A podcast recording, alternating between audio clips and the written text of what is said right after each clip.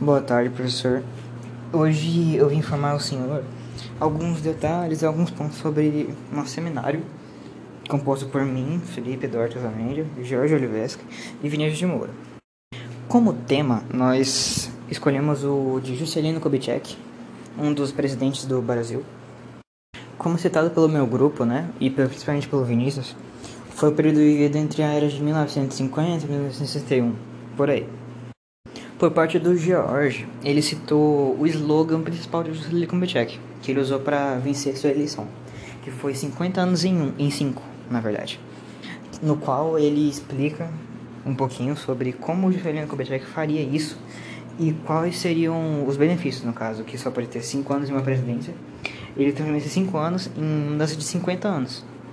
Então ele explicou no meio para a sala de aula. No caso, nós não conseguimos fazer o seminário via virtual, mas a gente conseguiu esclarecer para a turma um pouquinho, né, por diálogo mesmo, conversando, os fatores do Eugênio Kubitschek. Alguns fatores, alguns momentos. É, por parte do Jorge, ele avaliaria nosso trabalho em 7, 7,5 pontos. por parte do Vinícius, que ele é meio autossupremador, sabe? Uns 8, 9 pontos. Eu sou mais para 6. Então a gente tá meio entre 6 e 8 por avaliação autoprópria do nosso seminário. Até porque o, diálogo foi bem importante. E também por desempenho, sabe, na produção desse diálogo. E por do próprio Vinícius por criar o seminário.